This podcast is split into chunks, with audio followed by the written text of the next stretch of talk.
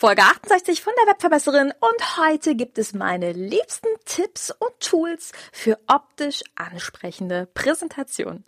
Los geht's!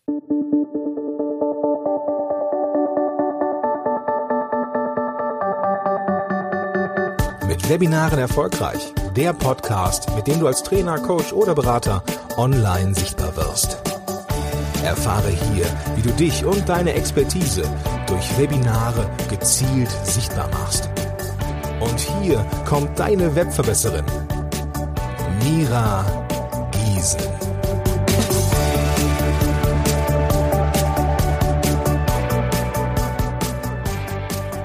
Hallo liebe Webverbesserer, schön, dass ihr wieder eingeschaltet habt. Ja, der Herbst hat uns erreicht und äh, mich hat er ein bisschen hart erreicht, denn äh, gestern habe ich mich tatsächlich noch unter spanischer Sonne befunden. Ich war zehn Tage lang in Malaga und habe mal ein bisschen ausgespannt. Das hat sehr, sehr, sehr gut getan und mir ist wieder aufgefallen, wie viele coole Ideen man bekommt, wenn man mal gar nichts tut. Also kann ich auf jeden Fall sehr, sehr, sehr empfehlen. Und lustigerweise habe ich dazu auch eine Podcast-Folge aufgenommen, aber nicht hier in diesem Podcast. Denn falls du es noch nicht mitbekommen haben solltest, ich bin mittlerweile Teil eines anderen Podcasts und zwar dem Marketing Masterminds Podcasts. Das ist eine Produktion, die ich mit drei Kollegen, drei ganz tollen, lieben Kollegen äh, mache, und zwar mit dem Andreas Pfeiffer, dem Stefan Ponitz und dem Norbert Schuster. Und dort unterhalten wir uns über mal Kernthema Online-Marketing. Und lustigerweise ging es jetzt in der letzten Aufnahme tatsächlich um das Thema Urlaub, Work and Travel. Und falls du ein bisschen mehr dazu erfahren möchtest, dann lausch doch einfach mal rein in die Marketing Masterminds. Die erscheinen ebenfalls alle 14 Tage und wenn du so möchtest, kannst du mich also wieder jede Woche hören. Eine Woche immer in den Marketing Masterminds und eine Woche bei mir hier in diesem Podcast. Ich hoffe, das war jetzt nicht zu verwirrend für dich, aber somit hättest du theoretisch meine Stimme, sofern du das möchtest, jede Woche im Ohr. Fantastisch. so, und du hast schon gehört, in der heutigen Folge möchte ich dir Inspiration geben, wie du bessere Präsentationen, bessere PowerPoints erstellst. Und das Ganze hat natürlich einen Hintergrund, denn du weißt, ich bin nicht ein ganz großer PowerPoint-Fan. Ich bin ein sehr großer Fan davon, auch Webinare abzuhalten ja, dem man gar keine Präsentation gibt. Also, wo du wirklich nur deine Kamera zum Beispiel aufmachst oder vielleicht mit deinem Whiteboard das ein oder andere anzeichnest. Das finde ich immer schön, kreativ und anders. Ich weiß aber auch, dass sehr viele von euch da draußen sagen, nee, also Gießen, das ist ja eine nette Idee, aber mh, hm, ich brauche eine Struktur, ich brauche eine Vorlage und das ist nun mal meine Präsentation. Völlig in Ordnung und dafür ist diese Podcast-Folge auch gedacht. Generell möchte ich dir aber erstmal einen Tipp geben und zwar weniger ist mehr. Schau also, dass du bitte, bitte, bitte nicht alle deine Inhalte in Form von Slots ähm, oder eben auch Aufzählungszeichen sofort auf jede einzelne Folie draufbringst. Warum? Das liegt einfach daran, dass deine Teilnehmer automatisch diese Texte durchlesen, dass sie natürlich auch deine Stichpunkte oder vielleicht eventuell sogar Sätze oder Formulierungen einmal durchlesen und dann ist die Aufmerksamkeit auch schon weg. Sie hören dir nicht mehr zu. Daher würde ich dir immer raten, möglichst wenig Text auf die Folien draufzubringen, wenn dann wirklich nur einzelne Stichworte. Ich persönlich bin ein Riesenfan davon, Dinge einfach nur mit Bildern zu erklären. Das ist ein bisschen spooky und anders, aber mittlerweile funktioniert das bei mir sehr, sehr, sehr gut. Also versuch auf jeden Fall nicht zu viel Text draufzubringen. Zum anderen rate ich dir, dass du am Anfang deiner Präsentation eine Inhaltsübersicht machst und diese Inhaltsübersicht sollte immer vier, fünf Hauptpunkte aus der jeweiligen Präsentation umfassen. Also zum Beispiel, wenn ich über Webinare sprechen würde, dann würde ich das auch aufteilen und würde sagen, worum geht's bei deinem Webinar? Also Schlagwort Webinar-Thema.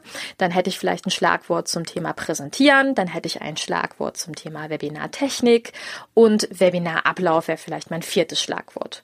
Und diese Schlagwörter würde ich persönlich dann immer wieder als Überschrift über der jeweiligen Folie anbringen. Also zum Beispiel alle meine PowerPoint-Folien, die sich mit dem Thema Webinar-Technik beschäftigen, hätten oben genau diese Hauptüberschrift Webinar-Technik.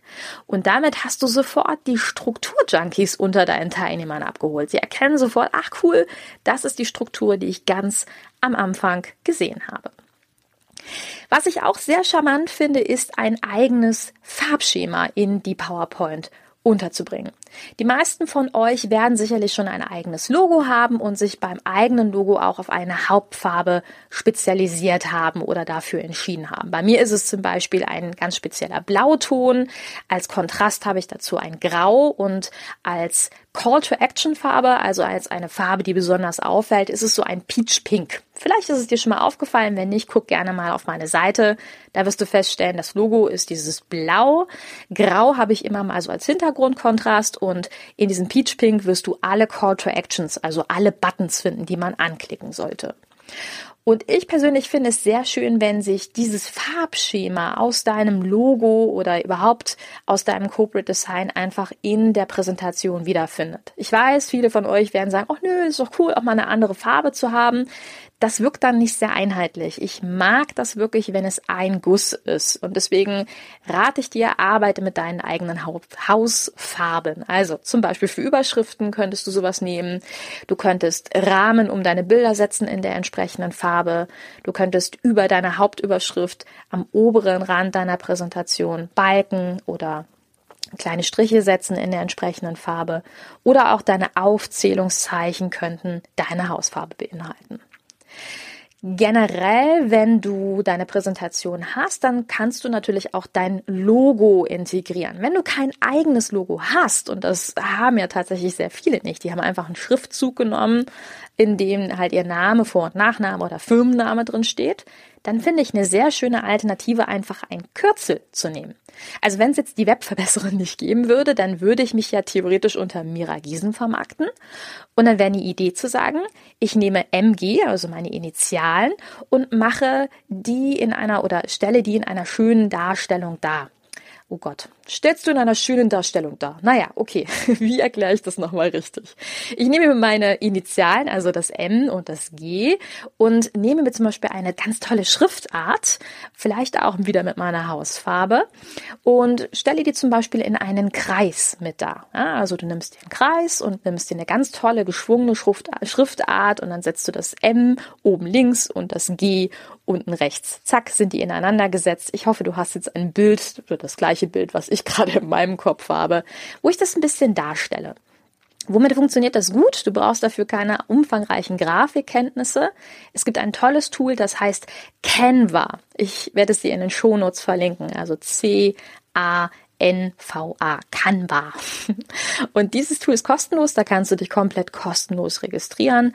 Dort gibt's auch sehr, sehr viele Vorlagen, übrigens auch ganz tolle Vorlagen, vorgefertigte Formate, die du hast, zum Beispiel für Facebook-Titelbilder. Es gibt eigentlich für alles dort Vorlagen, unter uns gesagt, für Zertifikate, für Anschreiben, für Lebensläufe, für absolut alles.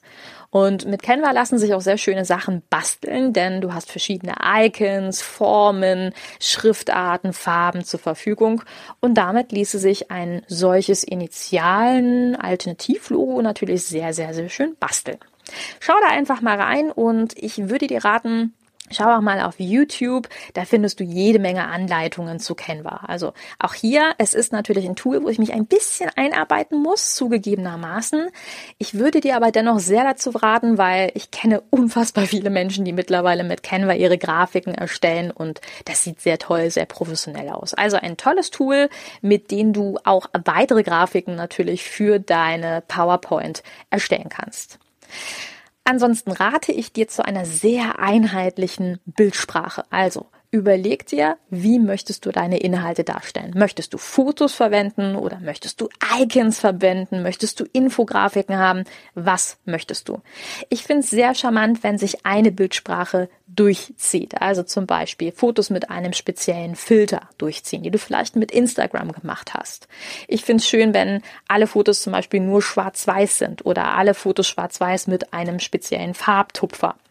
Ich finde es aber auch schön, wenn eine Präsentation immer wieder das gleiche Icon hat oder immer wieder das gleiche Männchen. Also hier eine einheitliche Sprache wirklich darstellen. Versuch dich da selber zurückzuhalten, nicht zu viel bunten Mix zu machen, weil auch hier sind wir wieder bei den Strukturjunkies unter deinen Teilnehmern. Die brauchen das, die brauchen eine Einheitlichkeit. Woher kriegst du gute Fotos? Fotos absolut kostenlos, frei zur Verwendung, ohne Quellenangabe gibt es unter pixabay.com. Auch das werde ich dir verlinken und ich erspare es dir jetzt, das zu buchstabieren. Schau bitte einfach in die Shownotes. Pixabay ist eine Plattform, auf der du hunderttausende Fotos bekommst, auf der sich Fotografen ja einen, einen Namen damit machen. Also das heißt, auf Pixabay kannst du kostenlos, ohne Urheberverwendung, ohne Aufzählung des Urhebers etc. diese Bilder verwenden, kostenlos und überhaupt. Ähm, wenn du dich bedanken möchtest bei den Fotografen, finde ich übrigens eine sehr schöne Möglichkeit, kannst du denen einen digitalen Kaffee ausgeben in Form einer PayPal-Spende. Wenn du das machen möchtest, musst du aber nicht. Und dort findest du einen Haufen Bilder. Ähm, aber ich finde, es ist immer so ein nettes Geben und Nehmen, wenn du weißt. also schau mal auf Pixabay vorbei. Schöne Bilder, absolut kostenlos. Wenn du Statistiken hast, Charts hast, Zahlen, die du irgendwie einheitlich darstellen möchtest, dann möchte ich dich auch nochmal auf Canva oder Canva stoßen, denn hier gibt es einen Menüpunkt, der tatsächlich Charts heißt. Und dort kriegst du sehr, sehr, sehr schöne Vorlagen, mit denen du deine Zahlen, Daten, Fakten, ja, ein bisschen optisch verpackt bekommst und das auch optisch ansprechend und auch hier kannst du wieder deine Hausfarben verwenden. Achtung, also wieder um die Ecke denken, hey, wo kann ich überall meinen eigenen Farbcode, meine eigene äh, Farbdarstellung hinterlegen? Und der letzte Tooltip, den ich dir mitgeben möchte, ist für Infografiken. Infografiken, das sind ja so Bilder, sehr, sehr lange Bilder, hast du bestimmt mal gesehen, in denen alle möglichen Informationen als Grafik verpackt worden sind. Ansonsten gib mal Infografik bei Google ein, dann findest du eine ganze Menge. Und Infografiken sind wundervoll, um eben sehr komplexe Sachverhalte ganz einfach darzustellen. Und ein tolles Tool, mit dem du das machen kannst, ist Easily. Auch das werde ich dir natürlich in den Shownotes verlinken.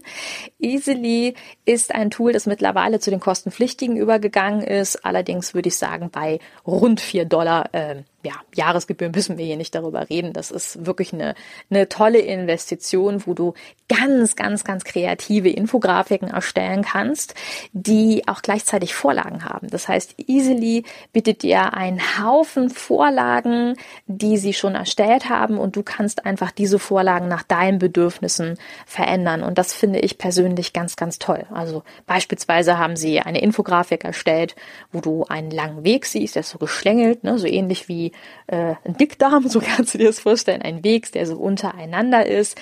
Und dann sind an verschiedenen Stellen von diesem Weg Männchen und Schilder hinterlegt. Und da könntest du zum Beispiel einen Verlauf äh, vielleicht von einem Kundenweg darstellen oder vielleicht auch von einer Rennstrecke oder was auch immer. Aber vielleicht hast du jetzt eine bessere Vorstellung davon, was man alles mit Infografik machen kann.